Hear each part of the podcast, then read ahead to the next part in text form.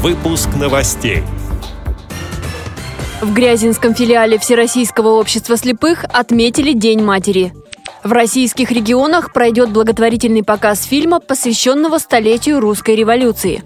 Незрячие жители Тюменской области подготовились к ГТО.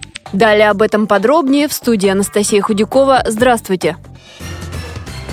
В Грязинском филиале Всероссийского общества слепых Липецкой области отметили День матери. Источник жизни, вдохновения. Именно так назывался этот праздник. Ведущие подготовили обширную программу. Историю этого события собравшимся рассказали в эфире праздничного информационного канала. Сценка выпуск новостей открыла концертный вечер. В музыкально-поэтической части встречи, посвященной Дню матери, выступили воспитанники школы искусств и представители Всероссийского общества слепых. А еще гости праздника испытали свои силы и знания в хорошо известных программах «Поле чудес» и «Устами младенца». Вопросы для турниров были подготовлены только о мамах, сообщила председатель молодежного совета Грязинского филиала ВОЗ Надежда Качанова. Отмечу также, что Всероссийский день матери впервые отметили в 1998 году. Традиционно к этому празднику за особые заслуги женщинам вручают медали, почетные знаки и другие награды.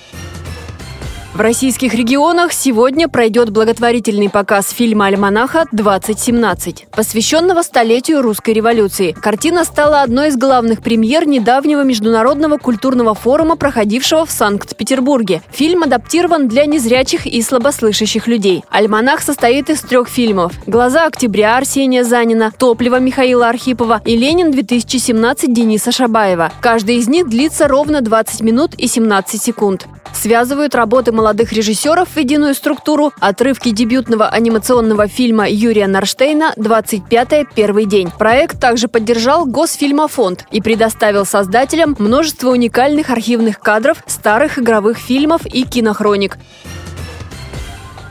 Тюмени состоялся открытый городской спортивный фестиваль для инвалидов. На мероприятии люди с ограниченными физическими возможностями сдавали нормы ГТО в тестовом режиме. Готовность к труду и обороне подтвердили порядка 100 спортсменов. Среди них примерно треть – это незрячие и слабовидящие люди. Несмотря на установленные нормативы, некоторые спортсмены перевыполняли назначенные показатели. К примеру, Виктор Горбунов и Сергей Мельников на многих станциях показывали результаты, которые в 4 и в 5 раз превышали норму. Всех участников участников наградили ценными подарками. Почетным гостем фестиваля стала заместитель отдела физкультуры и спорта КСРК ВОЗ Мария Ильинская. Вместе с председателем Тюменской региональной организации ВОЗ Галиной Тунгусовой они выполнили приятную миссию. Мария Михайловна привезла от КСРК, от Всероссийского общества слепых, кубки. Мы вручили эти кубки нашим активистам, которые достигли определенной высоты в спорте и, кроме этого, делятся своими знаниями охотно с другими. Вручили кубок Завьялову Александру. Он действующий спортсмен,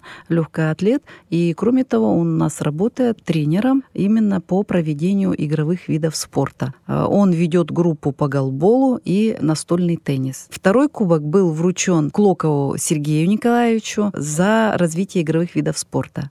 Сергей Николаевич у нас прошел обучение в КСРК ВОЗ. Все три стадии выступают у нас как судья на э, различных соревнованиях. Добавим, что официальная сдача норм ГТО состоится после установления нормативов для инвалидов, сообщила пресс-секретарь Тюменской региональной организации ВОЗ Ирина Алиева.